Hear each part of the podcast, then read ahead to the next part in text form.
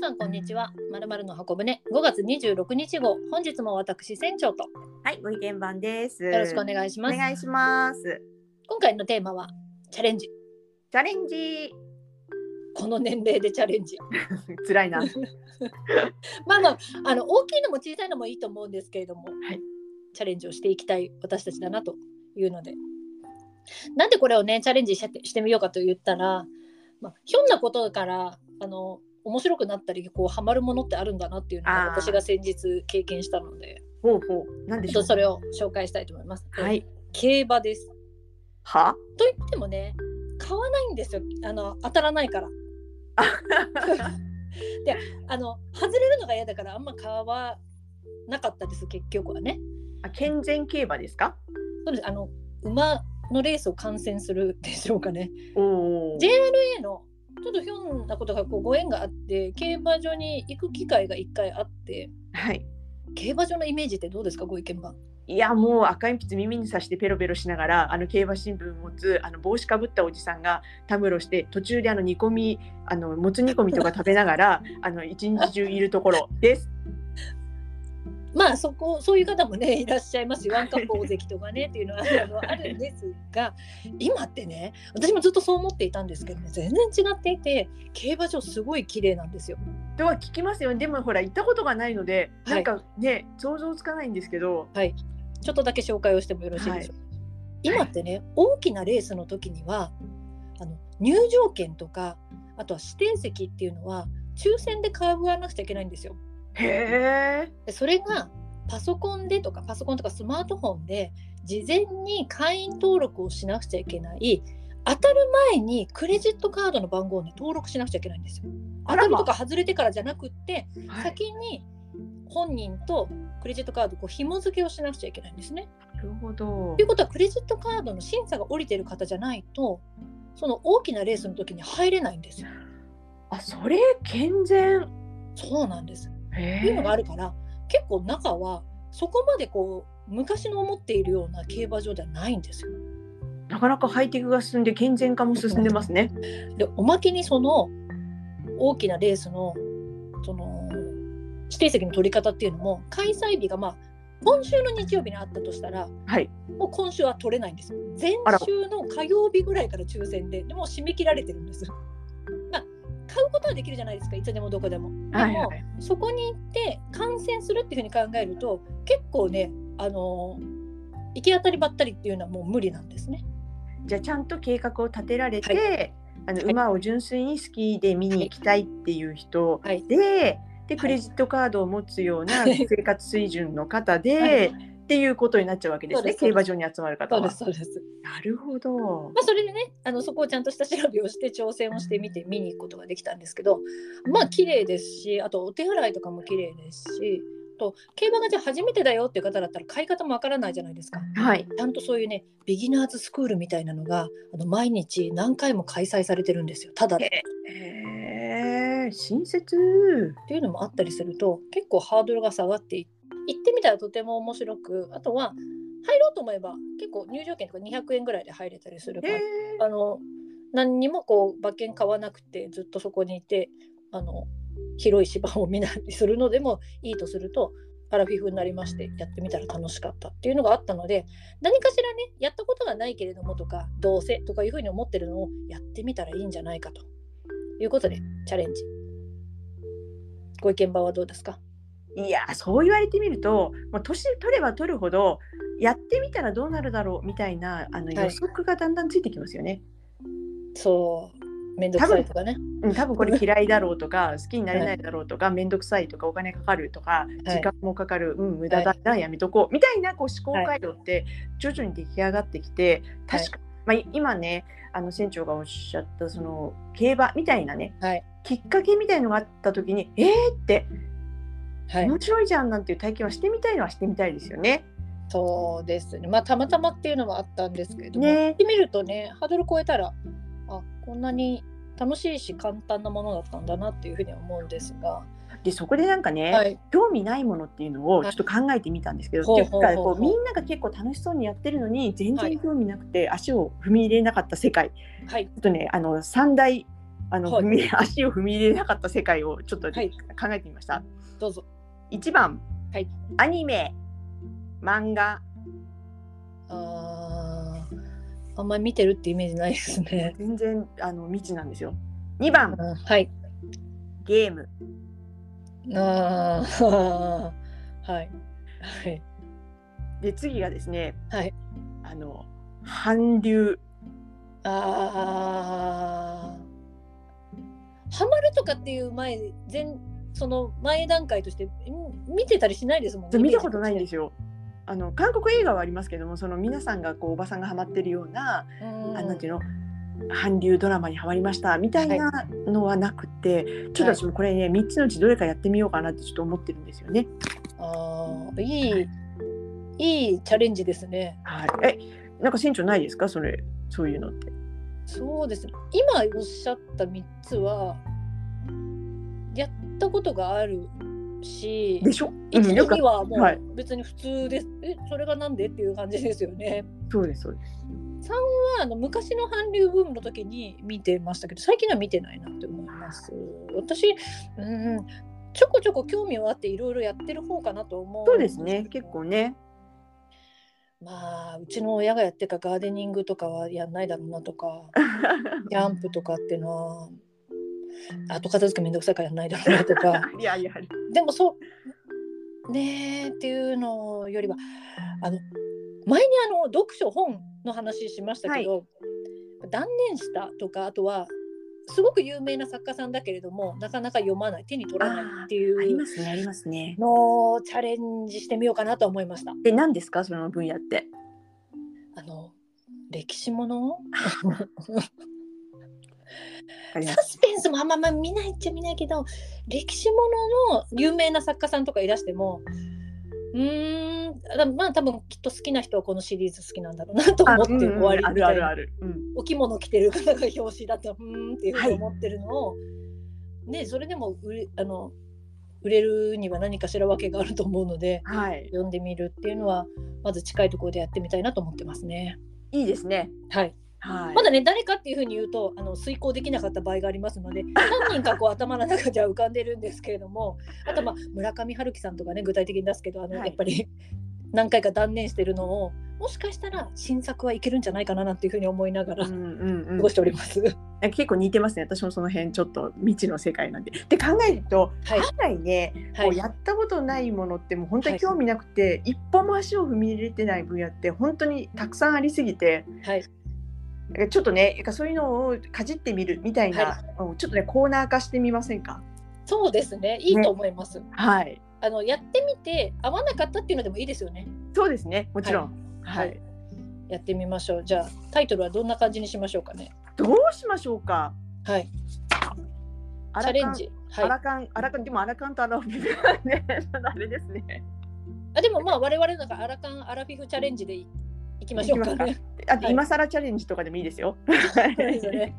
じゃあまあ一応括弧仮ということではい、新しくコーナーを設けてでもこれ不定期絶対やんなきゃいけないってなるとねあのネタじゃないからねやってみようという気持ちをまず起こすきっかけとしてやっていきたいと思います。そうで、ここでですね。はい川柳コーナー行きたいと思います。お願いします。はい。年一つ。はい取るたびサプリ、また増える。年一つ、取るたびサプリ、また増える。あれ何これチャレンジとなんか関係あるんいですやあか。るんですよ。これ私の話ではないんですけれども、はい。あの友人で、まあ、同年代の人なんですけれどもやっぱりこう魅力的なサプリの CM とかあと、あスマホ見ててもこう SNS 見ててもこう流れてくるじゃないですか。はい。あでりますね。あれ見るたんびにこうあこれもいいなこれもいいなってこうやっぱり年取るとね体がだんだんね不安になってくるので、うん増えてくる傾向はやっぱりあるんですね。はい、ただ私もね1種類だけちょっと老眼の飲んでたんですけれどもええこの前やめましてというのは、結構ねあまり効果ないかなって考えて何年か飲んできたんですけどパサってやめたら大したあの別に弊害はなかったんですね。であの今日ねテーマがチャレンジで、まあはいこれからチャレンジしていきましょうっていうことでもういろいろ足してやっていくっていうのは案外はね頑張ればできたりするんですけども、うんうん。あの引き算のチャレンジってうん年取れば取るほどまたこれも難しいかなって、それを聞いた時思ったんですね。はい。なのでこう今までの悪しき習慣をやめてみるまあ悪しきか良しきか分かんないですけれども、ええなんかそういなんうのとなくやってたのとかね。そうそうそうですねそう、なんかそういうのをやめてみるっていうのもまたチャレンジなのかなってちょっとね思ってこの川柳にしてみました。はい。ははいい。アラカンのさすが川柳深いですね。深いです か？はい。そうですね。なんか減らすのも含めてチャレンジ報告をしていくということでやっていきましょう。はい、ありがとうございます。ありがとうございます。それではかっこいい大人になるための50箇条本日第31条です。どうぞ。似合う服がわかる人。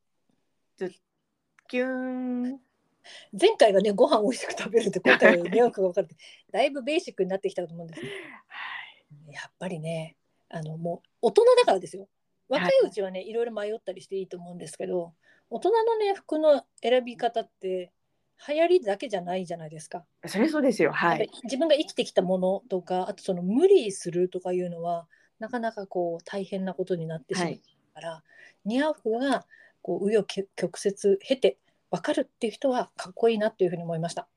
そうですね。やっぱり着こなしとか素敵な人ってやっぱり素敵だなって思いますもんね。なんですよ。というのはね前にあの SNS 見てた時にねこれだと高見え服って書いてあったのあの高く見える服あ高見え服、はい。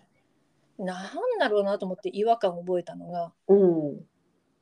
高く見えてどうすんだよっていう、ま似合うだろうがまずはっていう似合ってなくて高く見える服なんて何もいらねえわっていうふうに思った時に 自分があるからその人が着てる服が似合っていくっていうのはいいなと思うと急にねできるものじゃないと思うからこそかっこいいなと思いました。うん、似合ってれば高く見えますし高く見えることが目的ではないですもんね。はいはい。思います。服を大事にしてるとかそういうものがいろいろなところに現れるじゃないですか。うんうんうん姿勢も含めてね。そうですよね。とかだからなんか体型体格だけでもないし、はい。でいろいろなこう診断とかもあってからそれも上手に活用してで自分はどうなんだっていうのが分かって選ぶっていうのがいいなと思ったので似合う服が分かる人に。ね、すぐに完成できるとは思わな思わないから私はなっていきたいなと思いました。私もです。まだ道半ばです。そうですね。はい。頑張りま しょう。はい。では最後に吉報いのコーナーでございます。よろしくお願いします。今日はですね、ちょっと趣向を変えまして、というのはですね、はいえっと、いつもはですね、あのどなたにも向けての木っぽいっていうのをご紹介してるじゃないですか。はい。でも本本来あの旧世紀学でいう木っぽいってそれぞれの人の皆さん生まれ月とか生まれ誕生日によってあの木っぽいって実は違うんですね。えーでえーまあそれをこうまるっとこう違う方法でこう、まあ万人の方にこっちいいでしょうって感じであの紹介はしてるんですけど、なんと今月はですね、それをちょっと変更しています。というのはですね、はい今月は特別なんですけれども6月6日から7月6日まで、まあ、一応6月としているんですけれども、あのまあ、詳しい話は置いておいて、あうんうのん白く木星というあの月なんですね。うんうんうでん実はですね今年2023年も白く木星という年で年ではい。さらに白く木星の日っていうのがこの間に3日間あるんです。ということはほうほうほこうの白く木星というのが3つ重なるあの唯一のあの月。うんうんうんうんねということはあのばっくりしてしまうといろんな弊害が出てくるんです。というのは、はいあの吉報院に行くと効果は3倍、おーだけれども強法院に行ってしまえばそれも3倍になってしまうという怖さがあるんです。あですので今月だけはですね細かく、はいあのーこの人はあのどっちが良くてどっちが悪いですよっていうはい話を、あの旧世に分けていきたいなというふうに思っております。ーはい。でその3つ揃う日っていうのがですねみまさん、メモの用意はいいですか、えっとは6月11日の日曜日はい。 6月20日の火曜日はい。 6月29日の木曜日この3日間があのはい3つ重なります。おーですの。で、あのぜひ吉報院に行って、はいあの幸せ3倍にしてきていただきたいなと思うんですが、おーはい。ダメな方向には絶対行かないようにということなんですが、実はですね、9種類あります。これからの一泊水星とか時刻土星とか三匹木星ということで紹介していくんですが、はい。全部の誕生日の方、全部の方に強報位というのがあります。ほそれがですね、北西と南東、うへえ。これはすべての方において今月強報位です。